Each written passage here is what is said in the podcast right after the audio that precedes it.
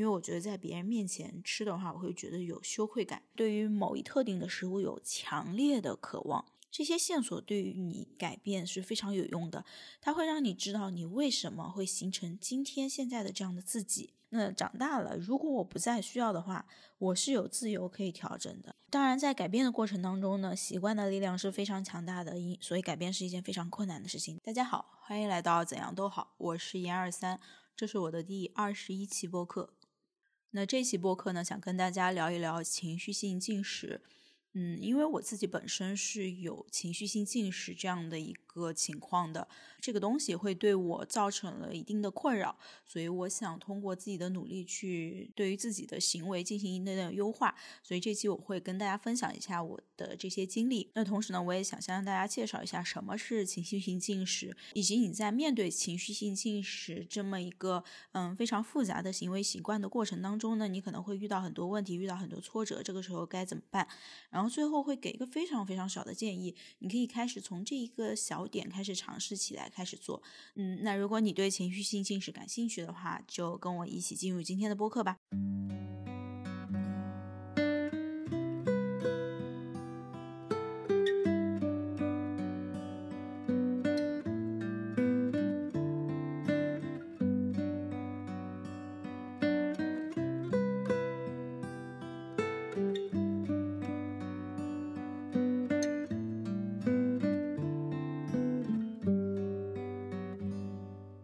首先，我想聊一下我的情绪性进食经历。我觉得我可能跟大多数女孩儿，或者是对于身材有那么一些要求的女生一样，就是很多次我有尝试减肥，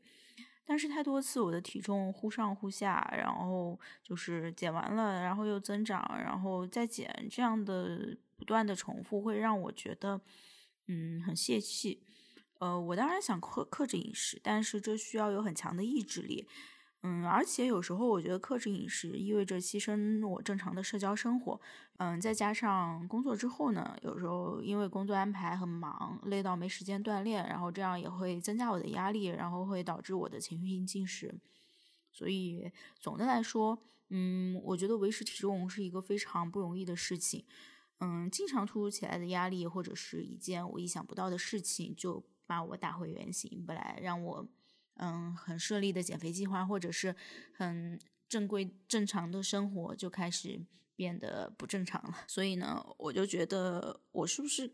可以去看一看我的进食行为，嗯，不是说非要去减多少体重，而是说我从这个行为过程当中去了解自己的行为模式，然后进而给自己营造一个嗯比较健康的身体，以及打造一个比较好的这种进食的习惯。所以这是我为什么想要去改变情绪性进食。我觉得可能很多人真的和我一样，就有些时候呢，嗯，你是会想要去节食减肥，然后你并且取得了一定的效果的，但是有时候你真的在遇到某些事情的时候，真的就很难坚持下来，这个需要非常非常强大的意志力。但如果你做不到，也不要觉得是自己的意志力不够，因为有些时候，嗯，我们的行为习惯是太过于强大的，你需要去顺应它，而非去强制的去改变它，在。顺应它的过程当中呢，慢慢摸索出适合自己的方法。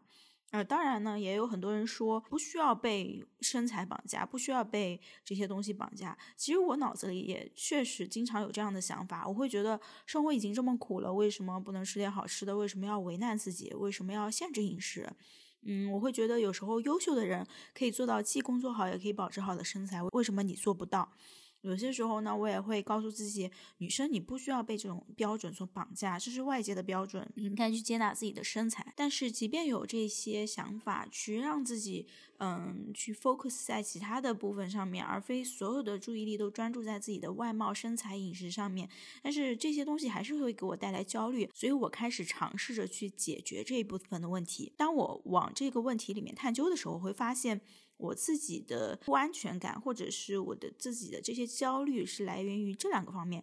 第一个方面呢，是我与食物的关系过于紧张，我非常限制自己可以吃什么，不能吃什么。第二是我没有办法在强烈的情绪浪潮来临的时候，找到一种除了吃东西以外的方法。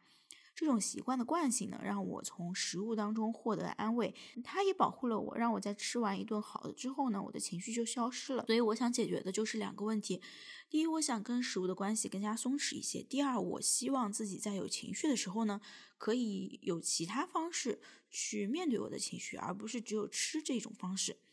所以从今年三四月份的时候，我就开始，我决定我一定要改变和食物的关系。但是这个过程真的没有这么顺利。从四月初的时候开始，我进行了一些饮食训练，到月底的时候，我体重下降了两公斤。嗯，我觉得这一部分可能是跟我的训练有一些关系，自己有了一些改进。嗯，那时候我明显感觉自己吃东西的时候速度变慢了，不像以前一样疯狂的往嘴里塞食物的那种感觉。同时呢，我那时候已经不太限制自己吃以往不允许自己吃的东西了。比如我们现在的社会很容易去评价某些食物哪些是健康的，哪些是不健康的。就像炸鸡、薯条这种，可能就是不健康的。然后像嗯西兰花、菠菜这种，可能就属于健康的。我们经常会有这些标签啊。然后后来呢，我就不太去因为这些标签去影响自己吃东西了，就是可能什么都会吃。然后最后体重也是还是下降了。当我取得一定成果之后，我还是觉得蛮开心的。但是紧随着到五月初，当我的工作压力陡然增加的时候，我就开始疯狂长体重了。因为那个时候我发现我没有办法去应对压力给我带来的情绪。随后的五个月呢，我体重增加了五公斤。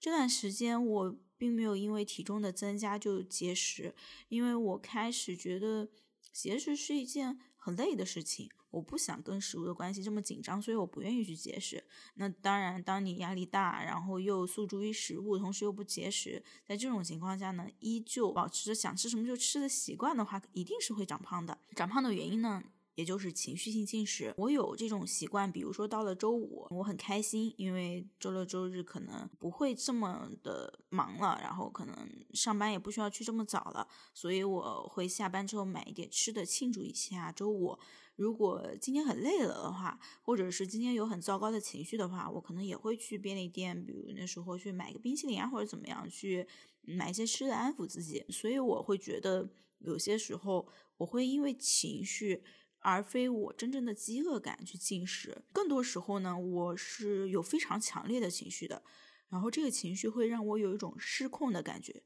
就是我会觉得自己的内心非常非常的空，这个时候呢，这个空的感觉是要被填满的，所以我会通过食物来填满我空虚的内心，然后我就会失控，就一直吃东西，一直吃东西，吃到撑。而且这种时候呢，大多数是在没有他人的情况下，只有自己一个人的时候。因为我觉得在别人面前吃的话，我会觉得有羞愧感。所以这些东西呢，都让我觉得，哎，情绪性进食真的影响到我蛮多的。然后后来呢，因为最近一段时间一些特殊情况嘛，我就没有在项目上，然后自己就开始尝试着对于自己的进食行为做出一些调整。因为周围的环境也变了，我工作的压力也没有这么大了。那这一次呢，我就想着我是不是可以做一些改变，并且把这些改变记录下来，并且分享给大家。于是就有了这些播客，以及在我公众号也有这篇文章。你回复一 p 二十一就可以看到这篇文章。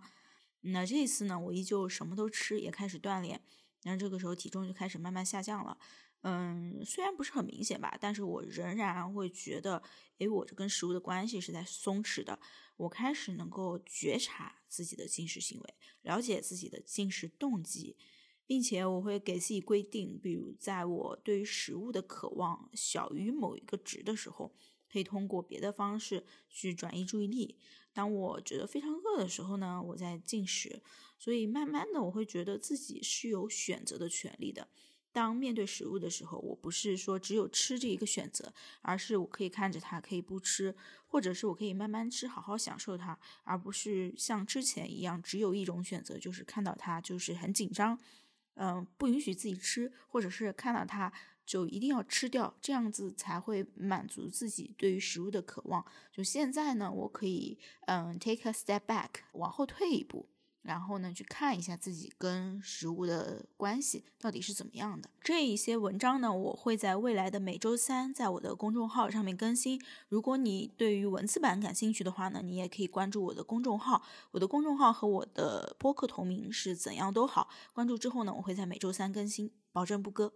那下面呢，我想介绍一下什么是情绪性进食。嗯，我查了一些资料，以及结合我在一些平台上看到的。关于情绪性进食的这些概念，首先我们在了解情绪性进食之前，可以看一下什么是非饥饿进食。因为情绪性进食，它有时候也是非饥饿进食的一种。那非饥饿进食呢，就是在你不饿的时候吃东西，它有很多诱因。比如，第一是外部的诱因，当你看到美食的图的时候，或者打折的时候，你可能会出于这种目的去多购买一些食物，为自己多囤积一些食物。嗯，典型的例子就是，嗯，比如我们在看到外卖的图的时候呢，我们可能就会想着去买一些食物。那当外卖它限制了这个金额，比如说你一定要满多少我们才能送啊这样的情况呢，那我们就会。可能添加更多的食物，但是有时候这些食物是我们吃不掉的。那第二个呢，就是社交需求。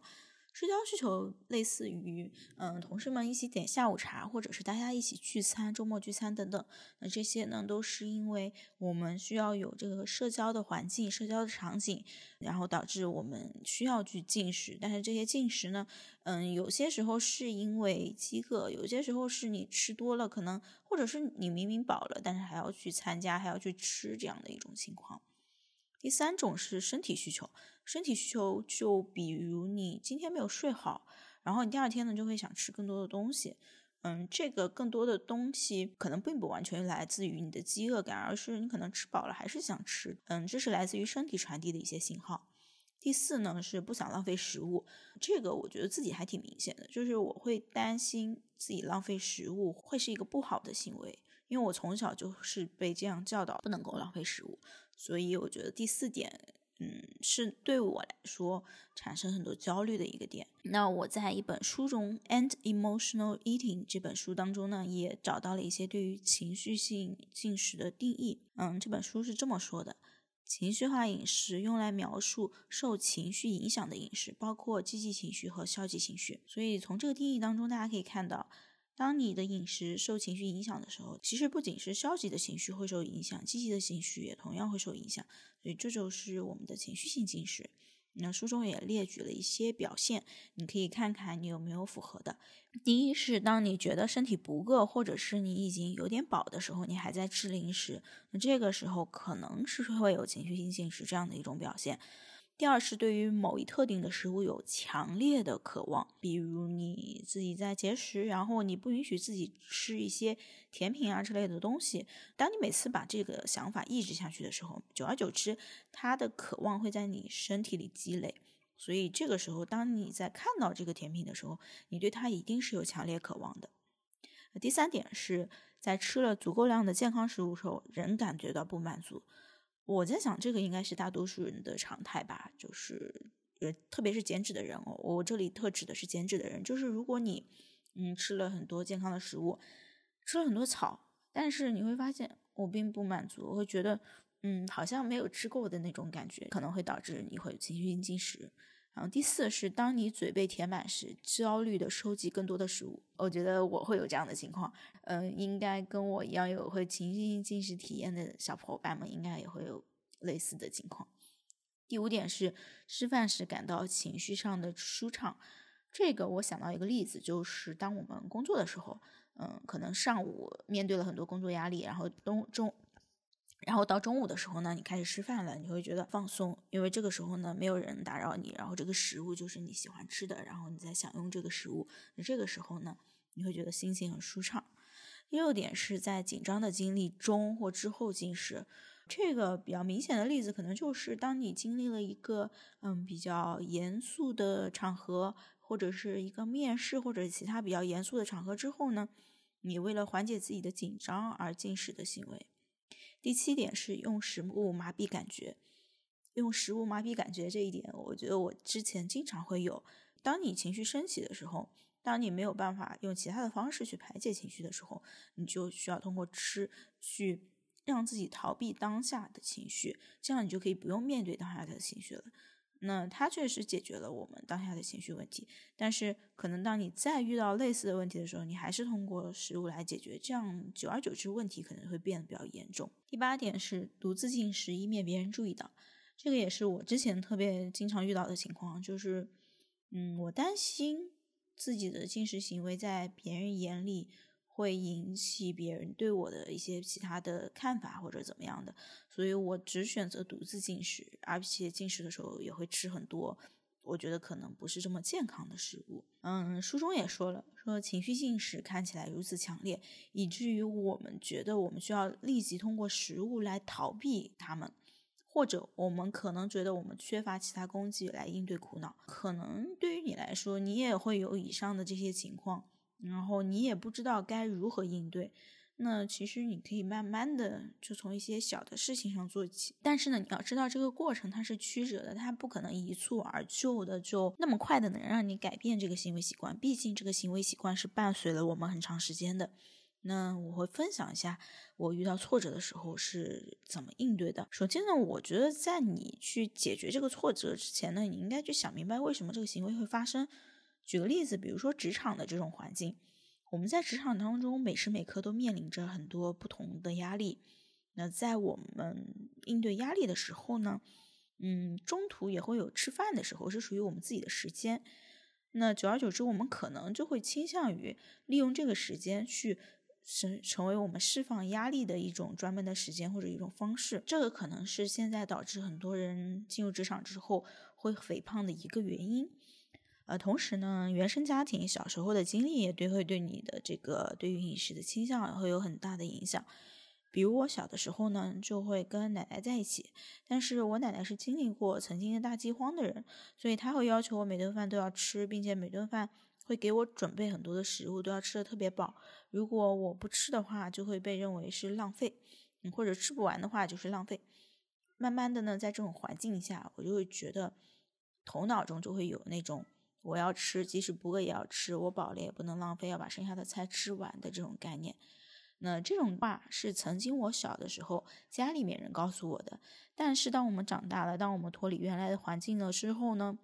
这个话它还是会在我们的脑子里面，它会在你吃东西的时候提醒你，它会在任何时候都萦绕的在你脑子里面，就挥之不去。当我们没有意识到它的存在的时候呢，我们人就会用这种想法去要求自己。但是，当你去想一想自己情绪性进食的原因，去想一想自己为什么面对食物如此焦虑和紧张的时候呢，你就可以去找到一些过去的一些线索。这些线索对于你改变是非常有用的，它会让你知道你为什么会形成今天现在的这样的自己。但是，我觉得有时候我们知道原因，并不意味着我们就要责怪过去、责怪家人、责怪自己。因为这个东西它有时候是有一定的作用的，不然它也不会存在。比如在我们成长的时候，我们会带有很多原生家庭遗留下的习惯，可能在长大之后，这些习惯在新的环境当中就不适用了。但是我们不能因此就觉得这个习惯是不好的，我不应该有这个习惯，我受原生家庭的毒害太深了。我觉得这样是嗯非常不理性、客观，不是一个对自己负责的观点。呃，真正我觉得对自己负责的话，你就应该去想，嗯，那他是曾经在原生家庭的环境里面保护过我的，他一定是起过一些作用的，不然他不会在这样的环境里形成。嗯，比如我们小时候按照家里的要求吃完所有的食物，可能会导致我们。就假如说吃的过多的话，可能会导致我们吃的很撑，但是呢，也会让我们在进行一些其他的活动的时候，不会这么快的就饿。那这个就是一个保护的作用。所以我觉得，当面临一些原生家庭的问题的时候呢。先不要忙着去责备，而是去想一想，哎，我是不是从中是不是有获益？那长大了，如果我不再需要的话，我是有自由可以调整的，我是有完完全全的自由可以决定我未来的行为是什么样的。这个时候，只要开始着眼于改变未来的行为就可以了。当然，在改变的过程当中呢，习惯的力量是非常强大的，因所以改变是一件非常困难的事情，大家也都知道。改变自己的行为很困难，改变别人就更困难了。我觉得改变的过程对于我来说，就像是在岸上练习游泳，或者是说在浅水区练习游泳。当你练习好了之后呢，你去深水区里面再趟一下，就可能回到原来的生活环境呀，或者是嗯，回到让自己情绪化进食的环境当中啊，再体验一下。那这个时候，这个体验呢，可能会让你非常挫败，因为在那个环境当中，你可能又恢复到原来的自己了，然后会让你有一些非常会觉得我的练习是不是没用啊？我还没有那么强大啊这样的感觉。那当你有这样的感觉之后呢？其实真的不要责怪自己，你去想一想，我在这个环境当中，我遇到了什么样的情况，我应对的方式是什么，可不可以有一些预案，我在哪里进行一些调整？我觉得这都是去改变自己的行为习惯的一种方式。在这里，我也想提一下，在这本书里，《And Emotional Eating》的这本书呢，它也写到了情绪化进食，情绪可能看起来如此强烈，以至于我们觉得需要立即用食物来逃避。或者我们可能觉得自己缺乏其他东西来应对痛苦。节食之后呢，人们可能倾向于放纵他们在节食期间渴望的食物。人们也往往会因为消极的情绪或遇到的困难而一天暴饮暴食。而这个可能就是我之前经常遇到的情况，也许也是你经常遇到的情况。那如果你真的有情绪性进食这样的问题呢？我觉得可以开始从一点点小事开始做哦。这个节目我会连续更很多期，我会尽量的给大家一个稍微完整一些的方法，会结合我看的一些书以及我自己尝试的一些方式。那今天这期节目呢，我想给大家一个非常小的可以尝试的方式。那你可以记录一下自己进食的地点、人物、在做的事情、刚发生的事情或者即将发生的事情，就是地点、人物、事情这几点，你可以记录下来。嗯，一定要记住，你每样吃的东西都要记，不论是你喝的奶茶、吃的酸奶、吃的坚果、零食等等，这些都记下来。然后呢，嗯，记住一定要记下来周围的人和事，这个很重要，包括在什么地点。就是这三点呢，可以确保让你复盘的时候有一些依据，让你知道你在什么情况下发生什么事情的时候，或者是跟什么人在一起的时候，更倾向于去吃一些东西。如果说你开始记的话，我相信哪怕是记个两三天，都会对你对自己的进食行为的意识会有一更深一层的了解。就是你开始会知道我在什么情况下会容易吃什么东西，然后什么可能会引发我的进食行为。这些东西我觉得是在你进步的过程当中，在你复盘的过程当中是非常有用的。然后同时呢，我在自己的公众号里也更新了一个自己进食的一个小日记。如果你感兴趣的话呢，也可以回复 EP 二十一去我的公众号查看一下。那今天的节目就到这里了，我们下期再见，拜拜。别怕漫长的黑夜，抬头看看星星，此刻正连成线。也许是一场考验，看散落的心灵。此刻是否并肩？当你祈祷能看见奇迹，你是否相信？那答案就是你。你是最平凡却最温暖的天使。此刻风雨里，一颗心有你的坚持，你带来的笑容，有天会带来雨后的彩虹。